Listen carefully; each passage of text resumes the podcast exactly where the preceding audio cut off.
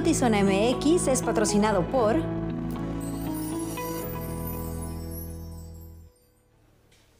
Muy buenas tardes, bienvenidos a Notizona MX. Les saluda con mucho gusto Alejandra Gagiola, Luis Eduardo Cantúa. Buenas tardes, ¿cómo estás? Bien, Alejandra Gagiola, gusto en saludarte. Un fin de semana largo, eh, de, de premios, ¿Largo? bonito. ¿No se te hizo largo? No, porque fue largo. ¿Qué tuvo No sé. de diferente a otros? No sé, lo sentí. Perdóname, a lo mejor este, solo es mi sensación. Pero Creo que sí estuvo. te Sí estuvo. No, ¿cuál? Ojalá. Oye, pero sí estuvo, estuvo intenso. Principalmente con el tema de los Oscar, Eso que no sí. sé si te tocó ver la premiación. No, solamente vi, ya llegué al final que necesitaba saber si iba a ganar mejor actor este Brendan. La ballena que realmente me ha parecido magistral. Y así fue, así que llegué a eso y luego mejor película que ni siquiera la había visto. Eh, Ah. solo, solo eso alcancé. Yo de, de- el premio que le dieron a la mejor película sí tengo mis asegúnes. No se me hace que sea una película tan multipremiada y tal. Pero bueno, quién sabe, luego sacan cada cosa en, en la academia y premian cada bodrio que dices tú, bueno, pero yo contento por nuestro gordito de peluche, eh, Guillermo del Toro, que se me hace así como que el, el- el ser humano que si un día te dijeran, puedes adoptar un ser humano, yo adopto a Guillermo Oye, ya vi varios, este, varios memes que dicen Guillermo el Toro para presidente. De- pero bueno, sí que gusto por Guillermo el Toro. Ah, Siempre los mexicanos tendemos a colgarnos estas medallas y sentir que son nuestras. Pues es- no, no en este caso, no, en realidad es que él es mexicano, pero ha podido desarrollar todo ese arte del otro lado de la frontera. Al final del día sí nos dio mucho gusto porque a mí me gustó muchísimo esa película.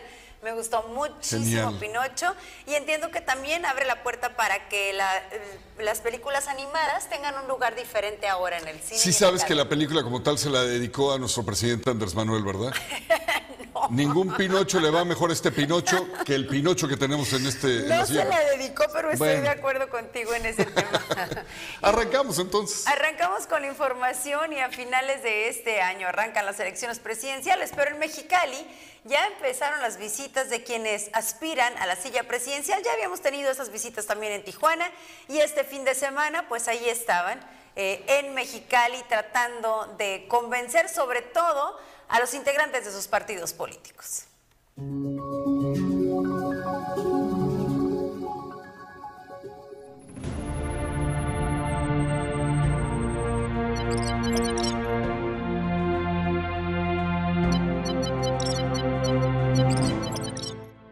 Pretexto de actualizar los avances de un convenio en materia de digitalización de trámites entre los gobiernos de la Ciudad de México y Baja California, este domingo la jefa de gobierno Claudia Sheinbaum encabezó dos eventos en Mexicali con un fuerte olor a promoción política para su aspiración presidencial.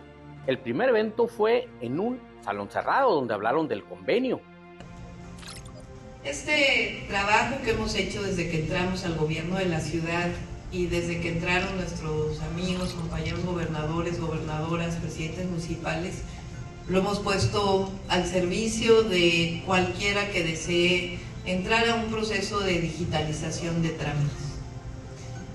La digitalización y todo el proceso de modernización, innovación tecnológica, pues tiene diversas virtudes. Fíjense, este 8 de marzo, Internet En un auditorio del estado lleno principalmente de maestros, la también llamada corcholata presidencial habló de la cuarta transformación. de la cuarta transformación tienen que generar las condiciones para que los recursos públicos, los impuestos de los mexicanos y mexicanas vayan para que todos los mexicanos acceso a la educación, a la salud pública, al salario digno, al trabajo digno. Que una sociedad no puede estar en bienestar Un día antes, en Mexicali, la senadora panista Lili Telles, y quien también aspira a la presidencia, criticó así a Sheinbaum. Claro, ya este, tapizando este estado con su publicidad, que es ilegal, que no quieren decir de dónde salen los eh, el financiamiento y que amerita, un delito que amerita cárcel, me, me parece que pues, es de un cinismo brutal, están haciendo trampa. La jefa de gobierno negó que esté realizando actos de campaña ante reporteros. Vengo como jefa de gobierno invitada a darle seguimiento a un convenio y a dar una plática que también fui invitada.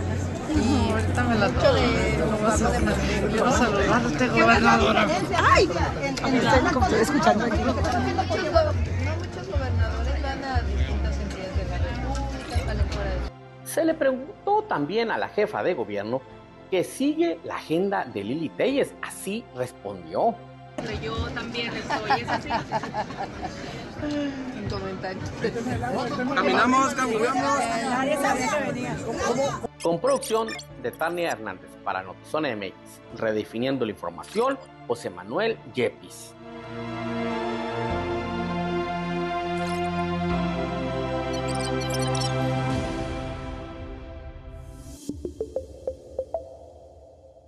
Bienvenidos a Cleanbam, 24 horas de entretenimiento gratuito. Aquí les damos una guía de uso para disfrutar de nuestra plataforma. Primero, ingresa a la web buscando portal Cleanbam. Accede a la página, navega por la plataforma, selecciona en el menú el programa de tu preferencia. Entra y disfruta del programa. Listo, ya estás navegando en Cleanbam. Comparte con tus amigos, familiares, compañeros de trabajo y sigue disfrutando las 24 horas de Clima. Diversión e información en un solo clic.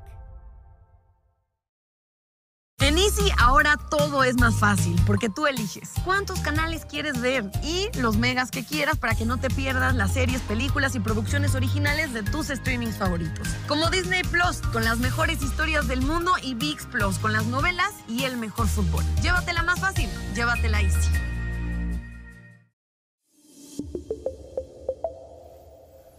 Ocho personas migrantes murieron la noche del sábado 11 de octubre en una de las playas de San Diego después de que la embarcación en la que viajaban se volcara en el mar. La información que se tiene hasta el momento es que siete de las víctimas podrían ser mexicanas. Esto lo dio a conocer el Consulado de México en San Diego. También otra embarcación logró llegar a tierra donde pudieron viajar entre 8 y 15 personas de quienes aún no se sabe el paradero.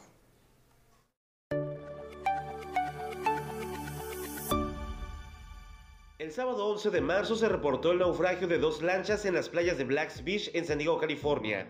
El saldo fueron ocho personas muertas, quienes se cree eran personas migrantes que intentaron cruzar hacia Estados Unidos. El reporte al 911 lo hizo una mujer que viajaba en una de las dos lanchas, quien relató que su embarcación sí llegó a tierra, pero la otra se hundió en el océano. Además de este hecho, la Marina reportó el rescate de 24 personas que intentaron llegar hacia Estados Unidos vía marítima. Se indicó que la embarcación quedó a la deriva muy cerca de la frontera con Estados Unidos. En la embarcación que se localizó en el área de playas de Tijuana había 7 mujeres, 12 hombres y 5 niños.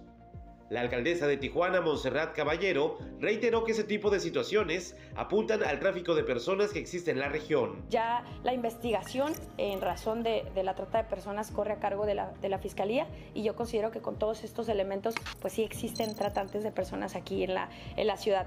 En el otro tema, este, pues lamentable que, que, perdón, en el mismo que murieran ocho personas o, o cuatro, no sé si murieron los ocho o, o, o cuatro. O, Ocho. 8 hasta el momento y se encontraron 25 chalecos, 25 chalecos en, en, la playa de La Joya. Eso es lamentable, necesitamos hacer más campaña. Nosotros, nosotros como medio preventivo vamos a seguir con estas campañas de concientización, pero hasta ahí es mi labor ya que no puedo meterme más a la otra jurisdicción. El titular de la Dirección de Atención al Migrante en Tijuana reconoció que el problema de trata está relacionado con la alta demanda de personas que buscan asilo en Estados Unidos y al no haber procesos sencillos, las personas optan por cruzar de manera ilegal.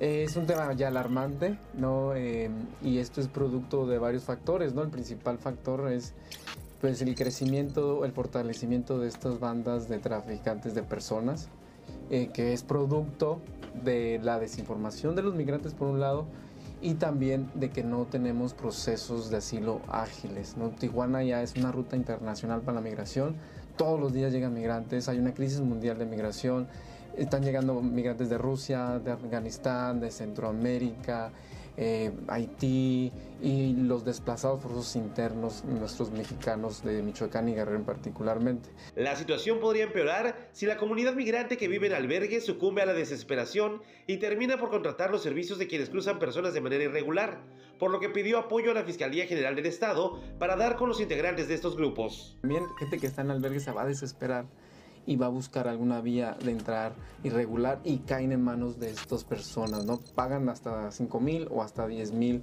dólares por hacer esta travesía.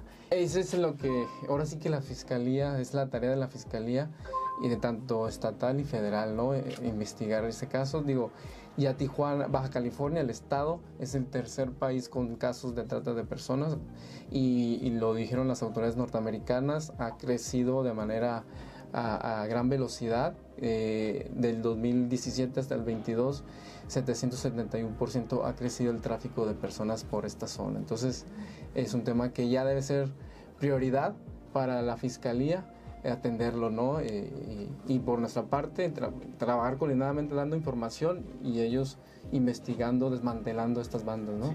Hasta el momento no se tiene identificada la ruta que siguieron los migrantes que fallecieron. Tampoco se ha confirmado su identidad, pero se cree que son mexicanos. De los que viajaban en la segunda embarcación que fue encontrada en la playa Sandiguina, no se tiene información de la tripulación. Llegar a Estados Unidos continuará siendo el objetivo de miles migrantes que todos los días arriban a Tijuana. De no haber mejores oportunidades para alcanzar el asilo, se seguirán dando los intentos de cruce por el mar de playas de Tijuana.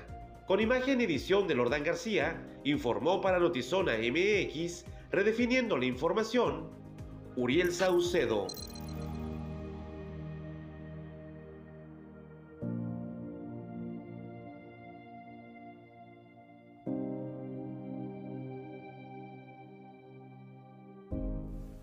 Grupo de manifestantes pidió al presidente Joe Biden que durante su visita de este lunes a San Diego detenga la construcción del muro de la era Trump que su administración continúa en la frontera de California y ponga fin a otras políticas de, de su antecesor reprocharon que Biden continúa con la construcción de sistemas de muros paralelos de 30 pies de alto, una iniciativa que aprobó Donald Trump y que los demócratas ahora llevan adelante casi como si fuera propia. Además, criticaron que el mandatario continúa estas políticas fronterizas, eh, como el título 42, la excusa basada en la pandemia que sirvió para impedir que hasta 2 millones de personas pudieran pedir asilo desde marzo del 2020. Eh, estamos aquí manifestándonos en la, víspera de la visita del presidente Biden ah, para darle a conocer que en San Diego estamos eh, pidiendo, exhortando que el proyecto de los dobles muros no deben de continuar en el Parque de la Amistad, en Friendship Park. Sabemos de que eh, Fronteriza ha estado insistiendo ya por años que la construcción de, muros de 30 pies supuestamente eh, lo ven como un beneficio, pero nosotros tenemos ya muy claro que los muros de 30 pies lo que llegan a hacer es, eh, a, tener más o a generar más sufrimiento de personas que se han caído de los muros. Hemos visto a tantas personas que intentan evadir los muros se encuentran en las zonas de mucho desiertos o en, terreno bastante peligroso. Bueno, pues como ya se dio cuenta, lo estaban esperando. Y es que al mediodía de este día, de hoy lunes, el presidente de Estados Unidos, Joe Biden, llegó a San Diego.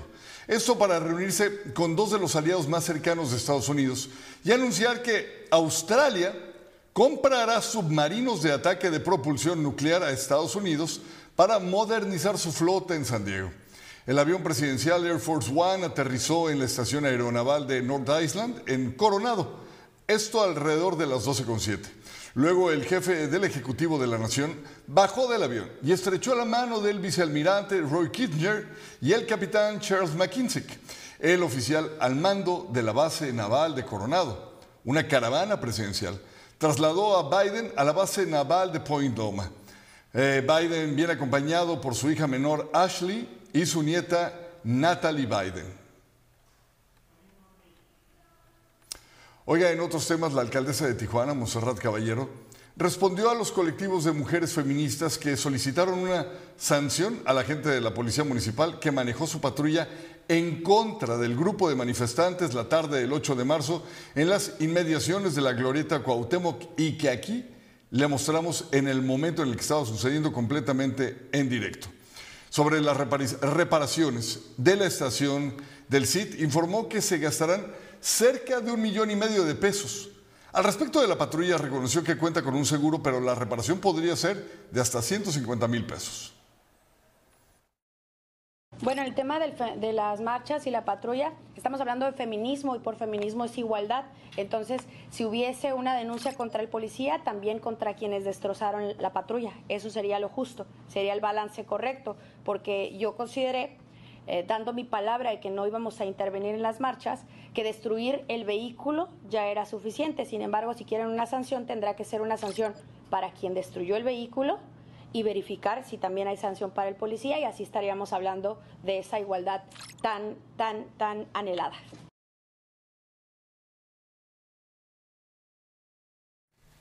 A mí me llama la atención que sigamos hablando de la patrulla, ¿no? Miles de mujeres están eh, exigiendo diferentes cosas, estamos hablando de diferentes eh, deudas pendientes que tiene la autoridad, de la falta de seguridad que hay en las calles, bueno, por, por solamente mencionar una de tantas. Y de eso nada, no vemos un compromiso, no vemos, me comprometo con que esto va a cambiar o voy a abocar todas las fuerzas de prevención que hay. Eh, de eso no escuchamos nada. Creo que las únicas tres reacciones que he escuchado después de la marcha eh, en voz de la alcaldesa han sido precisamente en torno a la patrulla, cuando hay tanto y tanto que quisiéramos pensar que sí llegó a oídos de la autoridad y que sí se estará tomando en cuenta. Y bueno, la misma alcaldesa eh, dijo que va a donar un predio a la Guardia Nacional para resolver el problema de falta de lugar en donde vivir mientras se encuentra en el municipio. Indicó que buscó un premio en la delegación Sánchez Tabuada y será en las próximas semanas que se vote en Cabildo para la desincorporación de ese predio.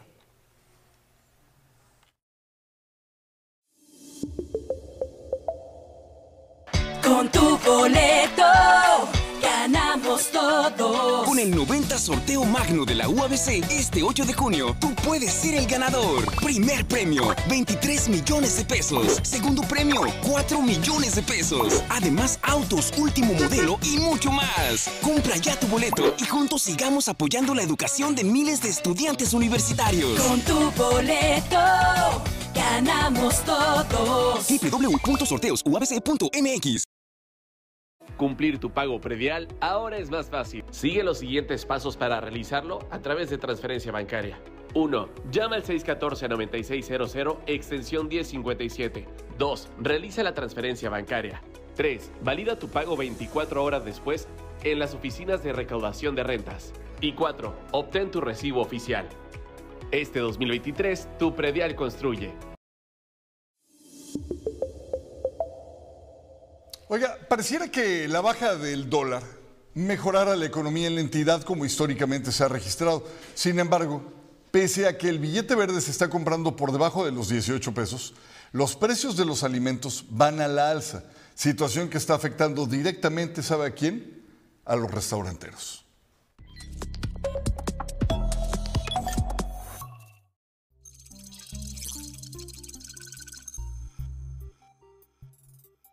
Restauranteros afectados en la entidad por la inflación de los alimentos y la baja del dólar. Alan Bautista Plasencia, presidente de la Cámara Nacional de la Industria de Alimentos Condimentados, Canirac en Baja California, señaló que en los menús han tenido que ser más creativos para que no impacte los precios de los alimentos que se mantienen a la alza y que no impacte en el precio final de los comensales. Bueno, actualmente el tema de la inflación, como es un fenómeno que ya tenemos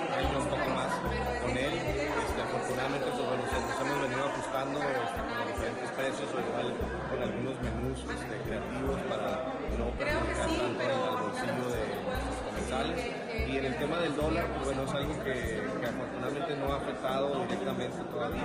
Este, estamos en, en los márgenes este, todavía aceptables y bueno, Por su parte, Zaida Luz López, vicepresidenta de Canirac en Tijuana, señaló que la baja del dólar no ha tenido un impacto positivo en el sector restaurantero.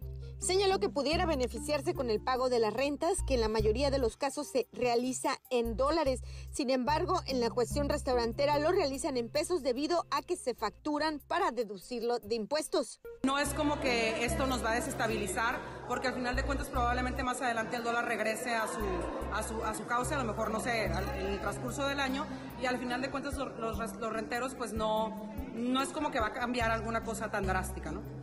Ante la baja del dólar, restauranteros señalan que los municipios con mayor afluencia de turismo, como es Playas de Rosarito, han tenido que modificar los precios de los menús debido a que el dólar continúa a la baja. Un fenómeno distinto se vive en Baja California. Esta vez, el dólar se encuentra por debajo de los 18 pesos. Sin embargo, lo contrario se registra en los precios de los alimentos y productos que se encuentran a la alza debido a la inflación. Con imagen de Francisco Madrid informó para Notizona MX, redefiniendo la información. Ana Lilia Ramírez.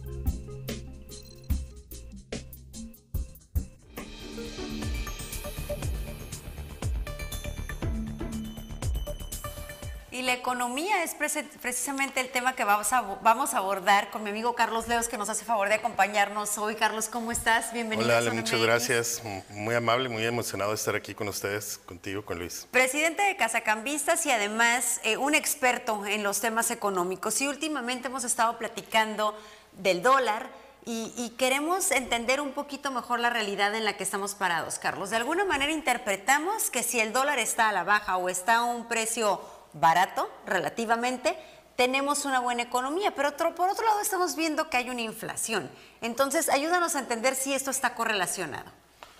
Bueno, va. Generalmente por lo que está haciendo Banco de México desde muchos años para atrás de estar eh, cinco o seis puntos arriba de la tasa del Tesoro de los Estados Unidos es lo que ha provocado una fortaleza del peso.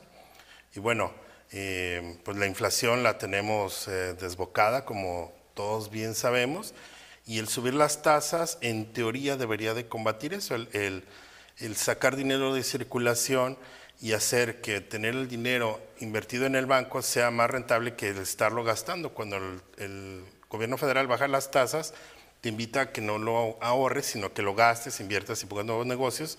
Y al contrario, el censo al elevar las tasas haría que en teoría baje la tasa de inflación. Ha estado bajando. De hecho, el jueves pasado el dólar se empezó a mover porque febrero tuvo eh, pues un respiro, fue pues la mejor tasa de, de inflación, la bajó seis décimas en febrero y la mejor en los últimos 11 meses, pero luego llega el viernes tenemos la quiebra del banco número 16 de los Estados Unidos y el domingo otro banco especializado en criptomonedas y brincamos prácticamente un peso de, un, de tres, cuatro días para acá y bueno, pues eh, ya rebasamos los 18.50 y las ventanillas todavía no se ve cómo estamos, estamos a 18.20 y la cuestión de la inflación pues está todavía muy por encima del objetivo del Banco de México.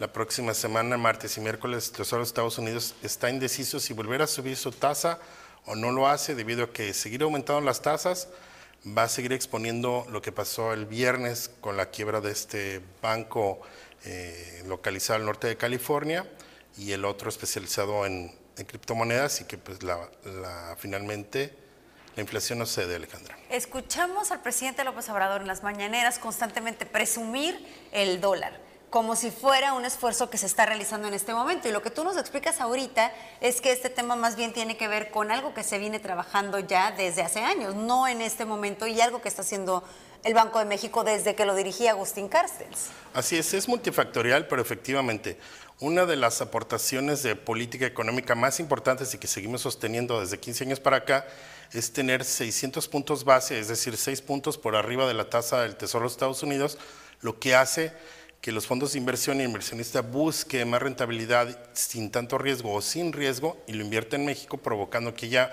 más dólares de los que la economía requiere y por consecuencia pues tenemos un, un peso más fuerte, pero también ha coadyuvado que tenemos cinco años consecutivos de entrada y crecimiento de las remesas y pues también el turismo. Esos tres factores en sí han coadyuvado para que hoy en día tengamos el peso más fuerte en los últimos 20 años, al regreso Me más fuerte en los 20 Genera años últimos. muchísimo conflicto cuando se presume el envío de remesas, porque yo lo visualizo completamente adverso o distinto a como lo visualiza López Obrador. Para mí las remesas es personas de tu país que se tuvieron que ir a trabajar a otro país, que seguramente lo están haciendo en condiciones no necesariamente buenas y además a lo mejor ni de manera legal, para poder tener un ingreso que aquí en México no le dan, para entonces sostener a sus familiares en México. Entonces, ¿en dónde? No sé si tú entiendas en dónde está lo positivo sí, yo- del yo- envío de Yo no lo remesas. presumiría, me avergonzaría si yo fuera presidente de hacer eso, pero el presidente habría que poner una palomita, Alejandra, en el sentido de que al ver y entender esa política del Banco de México, en que en su momento también quisimos intervenir las reservas internacionales, sin embargo, pues por mandato de ley no se pudo, pero en algún momento el gobierno federal también le echó ojo a las reservas. El presidente entendió que si llevamos un presupuesto sin déficit, aunado a las otras tres efectos que acabamos de nombrar, refuerza más este, eh, en nuestra moneda y lo ha llevado pues, a límites inesperados. Si hace cuatro años me hubieses preguntado que estuviéramos a 17.50 el día de hoy, la verdad este, ni por aquí me hubiera pasado. Es, es estábamos a 20 impresionante, pero sí hay un elemento que, que el gobierno federal ah, eh, se agarró de ahí, de, no tener un presupuesto deficitario y, en conjunto con ese diferencial de tasa, las remesas y el turismo, pues está el peso en donde está en este momento. Y de repente sentir esa estabilidad o ese peso de alguna manera positivo para quienes vivimos en la frontera, que somos quienes realmente estamos pendientes de eso, mucho más que a lo mejor en el centro del país. Eh, para nosotros de repente también viene este temor de no vamos a volver a vivir lo que vivimos con Carlos Salinas de Gortari, en donde teníamos un peso ideal y de repente el señor se va y en enero del 1995 era un caos económico y miles de empresarios perdieron todo en aquella inflación. Bueno, qué bueno que haces ese comentario. De hecho, lo que pasó este viernes, el permitir, o sea, las señales de Silicon Valley Bank y el otro Signature, son señales que ya tienen semanas. De hecho, Europa también tiene Credit Suisse, un banco europeo muy fuerte, también dando señales de falta de liquidez, porque muchos de sus activos los tienen en bonos y, es- y cada vez que la tasa sube, esos bonos viejitos pierden valor y van entrando en pérdida operativa. Bueno, eh, ay, se me fue ahí la... ¿Se te fue la, se te fue la idea? Se- se me fue la idea, pero- pérdida operativa, hablando precisamente del temor que tenemos de que de un momento Ah, a sí. otro... Bueno, va. Eh, el, el presidente del Tesoro de Estados Unidos no debió haber dejado que tuviera que parar la autoridad el actuar de un banco y luego el domingo del otro, porque si hay una estructura que, o algo que mata a los bancos es el pánico, el miedo. El dinero es, es miedoso, es uno de, las, de los elementos más miedosos que existe y el, el pánico a, a la falta de liquidez eh, es algo que corre como pólvora y el presidente del Tesoro de los Estados Unidos, Ben Bernanke, así como el presidente de los Estados Unidos, tienen dos responsabilidades muy grandes, Alejandra. Primero, el parar el contagio, garantizar que los depósitos de la gente no sean pagados con sus intereses, con su dinero, con sus impuestos, perdón. Y en segundo, pues no volcarse a una nueva crisis económica como la que vimos del 2008 y que resultaría como que no hubiéramos tenido ese aprendizaje de cuando estaba Ben Bernanke y que hoy volvimos a dejar que bancos que ya daban señales que estaban con falta de liquidez tuvieron que llegar a intervenirlos cuando se pudo haber remediado antes esto, esto es lo que se me había olvidado. Y creo que es una mala señal, confiamos en que, en que el presidente de los Estados Unidos y el, y el presidente del Tesoro resuelvan la próxima semana o lo más rápido posible atajen esto, porque si no, este contagio, que solamente ahorita son dos bancos, pudiera tener más, puesto que está eh, Bank of America y Wells Fargo, que son, en comparación con estos dos, son unos monstruos y eso si llegara a pasar, entonces estaríamos sin duda en otra crisis como la que tuvimos en 2008. No somos un país de proyectos a largo plazo, no somos un país de seguimiento de proyectos. Normalmente somos un país de ocurrencias en donde de un gobierno a otro se descarta o desecha todo y todo empieza nuevo porque yo así siempre lo quise, ¿no? ¿Qué representa esto en torno a la certidumbre económica para los inversionistas? ¿Habrá un cambio sobre todo ya de cara a las elecciones que todo se torna político-electoral y en el cambio de gobierno? ¿Qué, riesgos puede representar? Bueno, en el caso de los Estados Unidos, pues primero evitar una crisis y en lo inmediato pues hay, una, hay elecciones también en el 24, hay elecciones presidenciales, hay elecciones federales en los Estados Unidos.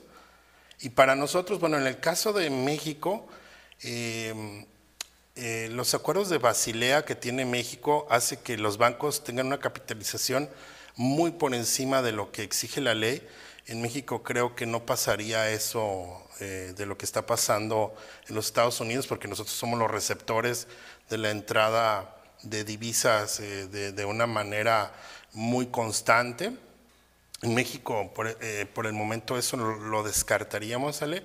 pero sin embargo en Estados Unidos eh, sus bonos han seguido bajando, bajando. Si, si tú emites un bono con un premio del 5% y luego sale otro al 6, al 7, al 8, al 9 y vas saliendo un nuevo bono, tu bono va bajando de valor y va perdiendo valor en el mercado y a contrario censo. Si la tasa de interés baja y tú tienes un bono que emitiste a cierta cantidad, y si la tasa baja, tu bono se va cotizando más y se va vendiendo más y hace que tu banco agarre más estabilidad, más liquidez y eso es lo que precisamente no le está pasando no solamente a uno, sino a muchos bancos de los Estados Unidos y ya veremos eh, en las próximas 48 horas qué es lo que resuelve el Tesoro de los Estados Unidos y que esto, un incidente, pues no se convierta en una nueva crisis. Va a ser determinante. Eh, en tu opinión, eh, ¿qué descartarías por completo de las políticas de, económicas de Andrés Manuel López Obrador y qué rescatarías? Bueno, rescataría la aportación de tener un presupuesto lo más cercano a lo disciplinado, es decir, no tener, eh, no pedir deuda mucho más allá de, lo que podamos pagar, aunque pues tengo que reconocer precisamente que tenemos un sexenio sin crecimiento, o sea, si tenemos mucha estabilidad económica gracias a la política de Agustín Cárcez hace 15 años, del turismo y por supuesto las remesas, pero tenemos un sexenio sin crecimiento, no todo es no debemos más, pero tampoco crecimos. Exactamente, y pues lo que decía Luis hace rato y ver la nota, eh, la cadena productiva está trunca, hay escasez de alimentos y si estos no se los subsidiamos para promover que se produzcan en territorio nacional, el quitar los aranceles a la, canasta básica, que fue lo que hizo el gobierno federal, eso no es suficiente porque si los traemos de Argentina, frijol, maíz, lo que sea, también ya están caros y escasos y lo que buscamos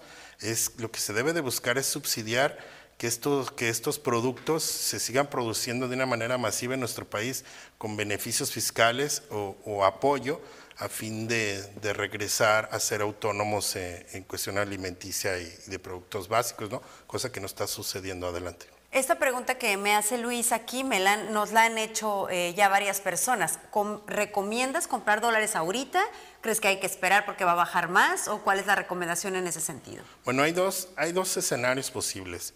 Uno, el caótico, que sería que estamos, eh, que, el presidente eh, de la Reserva Federal no lograra contener el contagio y que hubiera más, más bancos quebrando, que entraran en, falta de liquidez, entonces el tipo de cambio regresaría con una soltura muy fácil a los 20 pesos.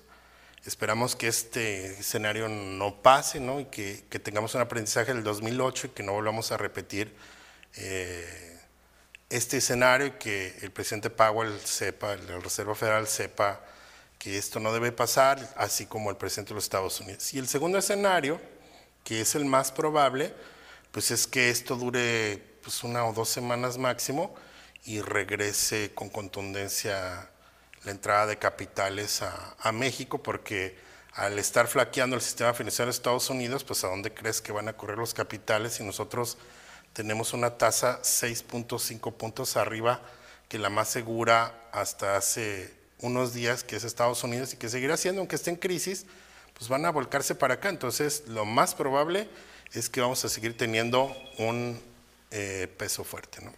Y eh, una pregunta similar, pero puesta de otra forma, es ¿qué conviene ahorrar en efectivo, pesos o dólares? Bueno, dependiendo qué sean nuestras intenciones, ¿no? O sea, este país lleva 15 años de pérdida de, nuestras, de las pensiones. ¿Por qué? Porque la banca tiene unas tasas muy bajas, entonces al tener unos rendimientos muy bajas, la aportación que le hacen a tu Afore es por muy por debajo de la inflación y llevamos un tiempo con una inflación eh, muy por encima de la meta. Eh, pues yo creo que lo más seguro si es a largo plazo sería en dólares, si es en corto plazo, por supuesto que serían pesos. Entonces, es a largo plazo de que voy a poder tener el dinero un buen rato ahí, que sea dólares. Así y si es. es inmediato, entonces que sean pesos. Sí, ahí no, hay- no hay duda alguna. Yo lo haría a largo plazo, más de cinco años, en dólares, si es el corto plazo, de uno a dos años o uno a un año, en, en moneda nacional, sin duda. ¿no? Aquí nos dice Víctor Mesa que está presumiéndonos que compró el peso a 25 el dólar con su Charles Schwab Card de BB, BBVA Bancomer en Matamoros.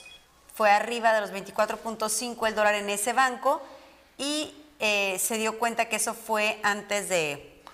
Sí, ese momento de lo que se refiere es eh, pues el momento más crítico de la pandemia, pues obviamente en, en un hecho sin precedente como el que acabamos de vivir, eh, con la economía paralizada, no podías ir a tus fuentes de trabajo, la circulación restringida, los vuelos, países cerrados, pues obviamente casi tocamos los 25 pesos, pero una vez que, que los avances de, de las eh, vacunas contra los resfriados dieron resultado, pues la economía mundial volvió a salir a la luz y ese tipo de cambio nunca regresó. O sea, de, Entonces, de ahí para suerte, acá... Como dice él, nos, nos eh, presume bien. Sí, sí, la verdad los vendió.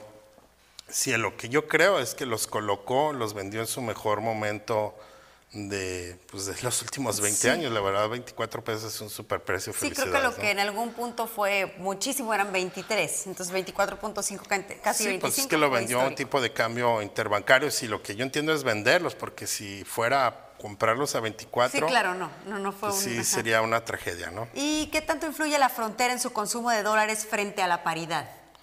Bueno, primero, esta frontera, 7 de cada 10 dólares que entran al país producto de las remesas y la actividad, eh, de- o sea, de la remesa, lo hacen por aquí. La- lo industrial, pues entra por Tamaulipas, que es la frontera eh, comercial más importante de América Latina, pero contrario censo, la de las remesas, 7 de cada 10 lo hacen por aquí. Y el 83%, el 80% de lo que nosotros eh, consumimos tienen un origen extranjero y a nosotros eh, un peso fuerte, pues sí tiene muchos beneficios, nos ayuda a tener una mayor capacidad adquisitiva. Los productos americanos per se son entre 20 y 30% más baratos que los de nosotros y una reducción del tipo de cambio que llevamos 3 pesos, pues hace que los 3 millones de personas aproximadamente que vivimos en la zona metropolitana de, de aquí de Tijuana, pues tengamos mayor capacidad adquisitiva, la zona se vuelve más atractiva para las inversiones extranjeras, puesto que es más fácil recuperar la inversión que se tiene aquí.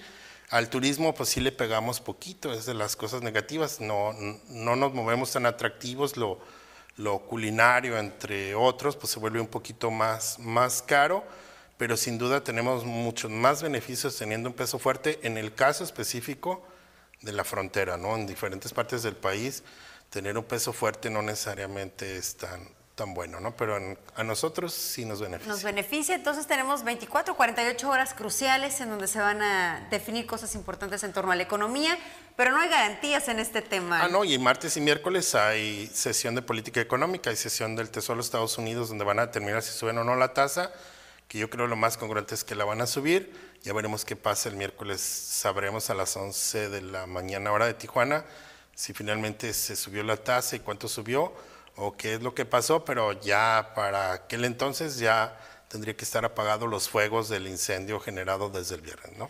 Te molestamos otra vez para tener ese resumen y actualizar a nuestra audiencia y te agradezco muchísimo, Carlos. No, tu al contrario, hoy. un honor estar contigo, Alejandra. Muchísimas gracias. La verdad, yo siempre he estado del otro lado y es emocionante estar de este lado. Muchísimas gracias a ustedes. Muchas gracias. Le voy a decir a mi mamá que prenda la tele. Ah, que estamos, no, que, lo vean en Facebook, ¿no? ahí, se queda que- el Que programa. vea la repetición y muchísimas gracias. Gracias a Carlos Leos, presidente de los Casacambistas y experto en temas económicos. Continuamos.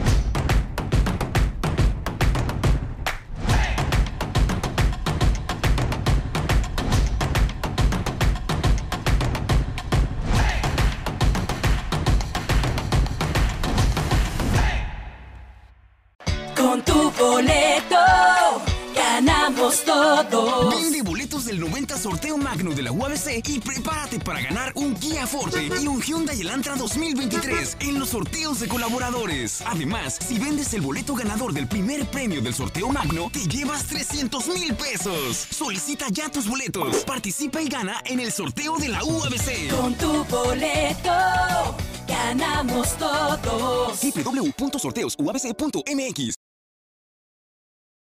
La artista de Mexicali, Alejandra Feltz, inauguró la exposición Mujeres Pájaro en la Sala de Arte Álvaro Blancarte en la UABC Campus Otay. Esa exposición está dividida en tres facetas con las que busca enaltecer a la mujer transfronteriza.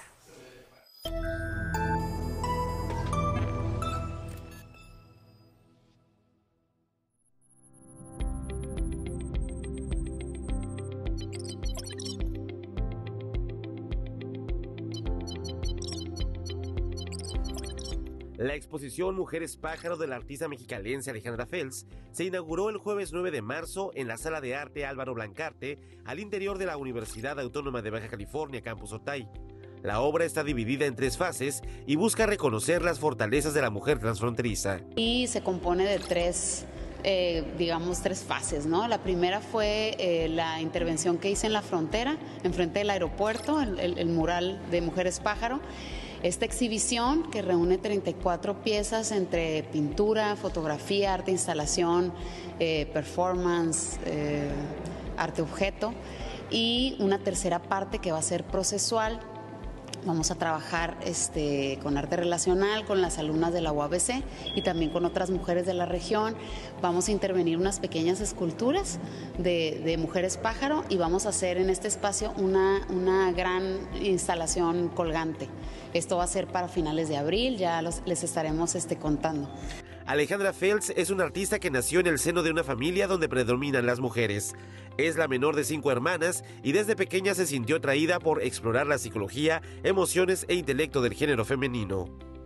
pero en este caso Mujeres Pájaro es Mujeres Pájaro, Mujeres Transfronteriza, transfronterizas y lo que estoy eh, haciendo es, estoy, estoy, estoy queriendo expresar lo fuertes, lo libres y lo solidarias que somos las mujeres aquí en la frontera. Que esta, esta es la obra que está, que está en la frontera.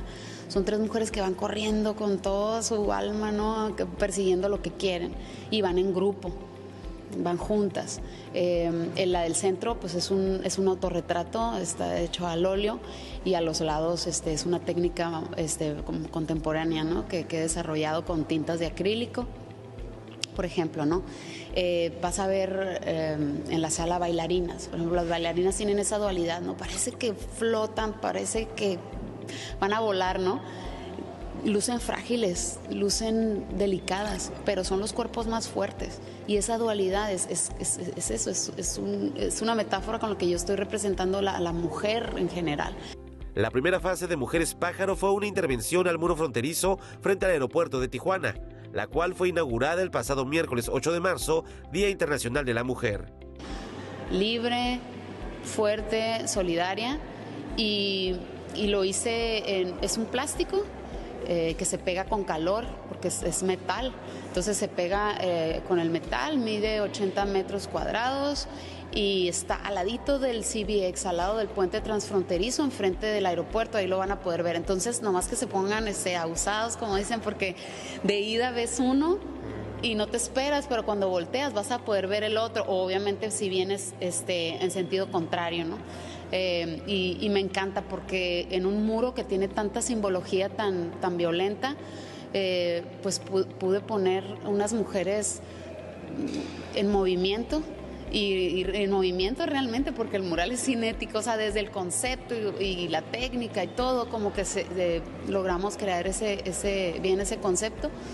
Al respecto de los retos a los que se enfrenta la mujer en el mundo de las artes, manifestó que existen muchas mujeres talentosas en la región, pero es necesaria la profesionalización.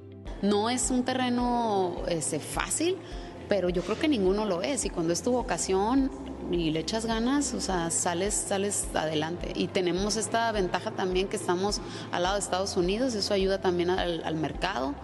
Entonces, es cosa de... eh, ajá, es- pero es como otras profesiones, pues. A veces se, se piensa, a veces te asustan mucho, ¿no? Tus familiares, no, no te dediques al arte porque te vas a morir de hambre. Pero el arte es una industria. El arte, ahí están las ferias de arte, ahí es cuando te das cuenta que es, un- es una cosa es que eres artista, otra cosa es el mundo del arte y ese existe. Nada más hay que encontrar tu sitio ahí con trabajo, pero eso pues también lo hacen otros profesionales de otras, pero tienes que ser profesional, pues. La exposición, que consta de 34 piezas entre pintura, fotografía, instalaciones colgantes y videoarte, estará disponible hasta el mes de junio en la sala Álvaro Blancarte, de martes a viernes de 10 de la mañana a 5 de la tarde. Con imagen y edición de Tania Hernández, informó para Notizona MX, redefiniendo la información, Uriel Saucedo.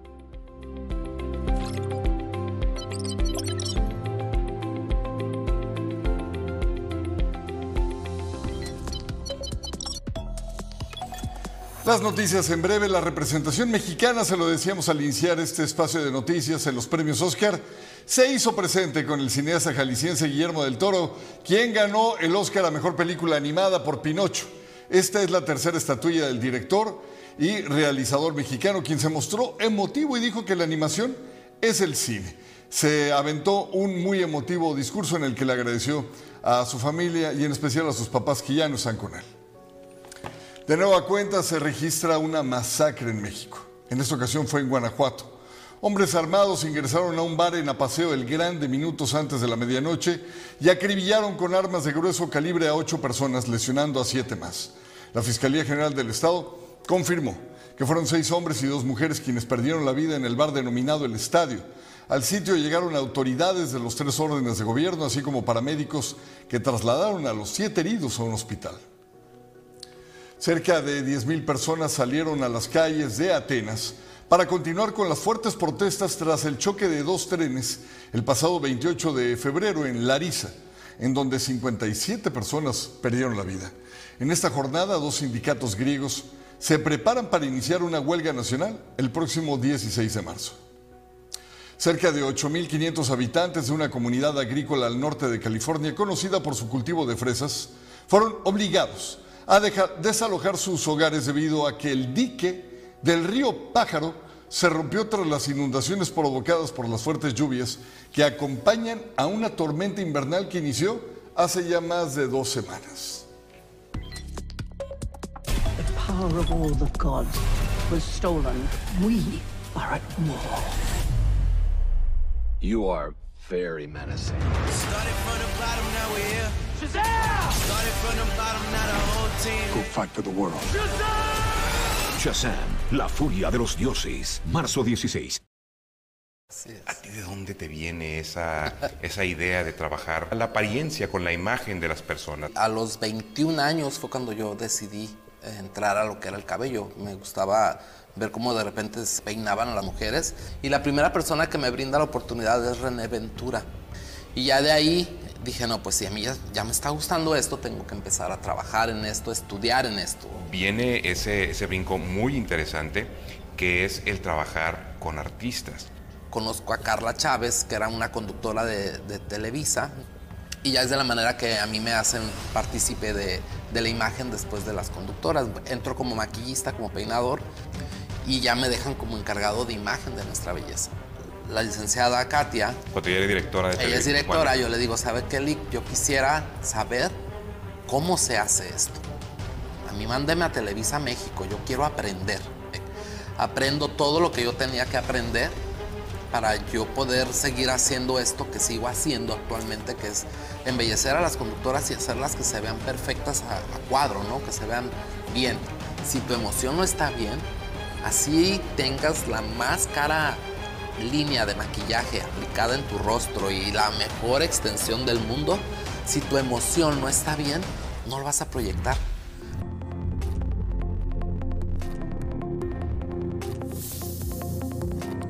Me queda claro que Gabriel estaba hablando de GOK. Por supuesto. Por Dijo, Cuando supuesto. dice las mejores líneas de maquillaje se refiere a Gok Makeup. Sí, sí, sí lo vi. Que, que además eh, tengo entendido que es el maquillaje oficial de las más bellas mujeres en el planeta. Por supuesto. Lo entiendo perfectamente. Y coincido con Me él. queda claro. Ay, Muchas gracias.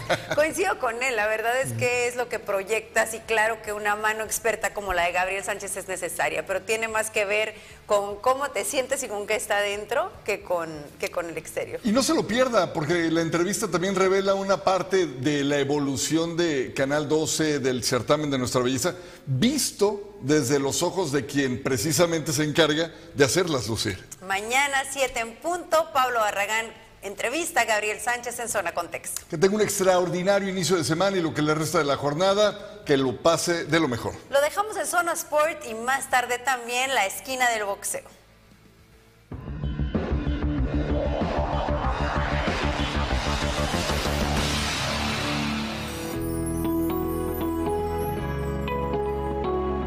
Zona Sport es traída a ti por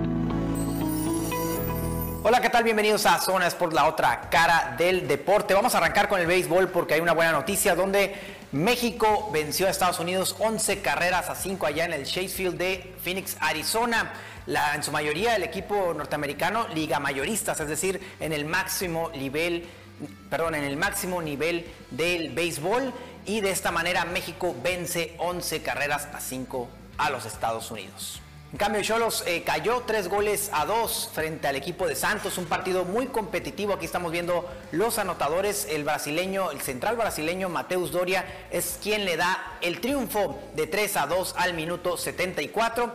Y aquí tenemos palabras de los dos directores técnicos. Cuando intentamos salir, eh, lo hacemos por el lado donde ellos mejor estaban mejor parados, lo trabajamos, eh, hablamos de la situación de- de- del equipo rival y venimos a la cancha y hacemos eh, lo contrario, lo opuesto, ¿no? Buscar la posición donde mejor parados están ellos, nos roban una pelota, de ahí viene la jugada del primer gol, ¿no? Afortunadamente la tapa la primera Toño, pero después el equipo está durmiendo, du- du- duerme en una salida, perdemos la pelota, Toño hace su trabajo y, y va un tiro esquina y el equipo sigue dormido, ¿no? Y pues obvio que tiene que terminar en gol, tantas tantas eh, distracciones no pueden terminar en otra cosa que no sea en tu portería. No solo el resultado me parece que es lo valioso, ¿no? La- la- la- las formas de las que luego se ha hablado hoy son, son formas, sí, con la vulnerabilidad defensiva de con poca llegada a recibir gol, pero sobre todo el primer tiempo el equipo es muy, muy dominante del juego y llega con mucha frecuencia a zona de definición y recibe, recibe poca llegada, ¿no? Termina siendo un 1-1 que no, para mi punto de vista no refleja lo que se sucedió. ¿Cómo se encuentra la tabla de posiciones? En primer lugar, Monterrey. América y Chivas están en los primeros cinco lugares. Tijuana hasta el lugar número 13, todavía fuera de reclasificación. Esta es la tabla de posiciones de este clausura 2023 al momento, por supuesto. Vamos a pasar a la NFL porque Jimmy Garoppolo fue firmado por, los, por las Vegas Raiders, contrato de tres años y una cantidad en total de 64 millones de dólares, 34 garantizados, una locura la verdad. El ex eh, mariscal de campo de los 49 de San Francisco ahora pertenece al equipo de los malosos de los Raiders.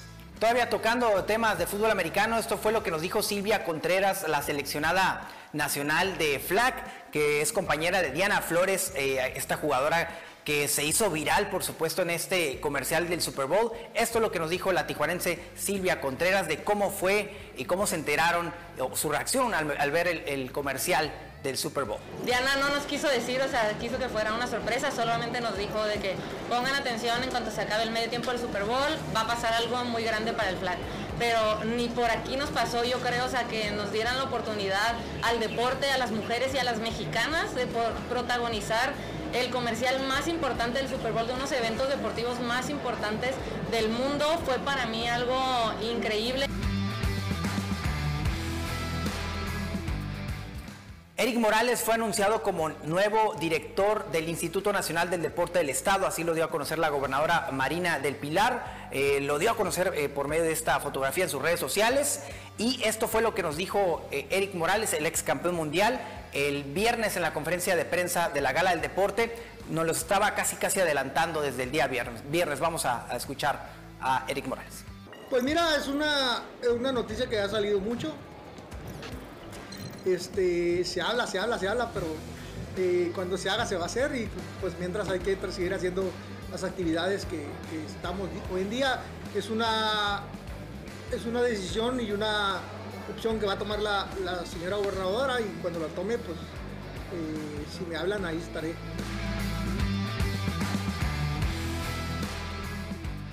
Bien, pues ahí lo tienen las palabras de ya el nuevo director del INDE.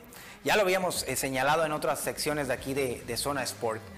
Mañana la inauguración de Tijuana Sonkis van a recibir a Ostioneros de Guaymas este 14 de marzo, martes 14 de marzo allá en el auditorio Sonkis, 7 de la noche con el ya tradicional eh, show de inauguración. Pues ahí para que vayan a apoyar al equipo Burrocebra al auditorio Sonkis. Y los esperamos en la esquina del boxeo. Mañana también hay conferencia desde Guadalajara. Eh, Saúl Canelo Álvarez anunciará el rival, que seguramente será el inglés John Ryder. Y también va a anunciar la sede mañana 14 de marzo en Guadalajara. De esto y más vamos a platicar en la esquina del boxeo desde Alto Boxing, Daniel Antuna y un servidor a las 7.15 de la noche por Zona MX. Los esperamos.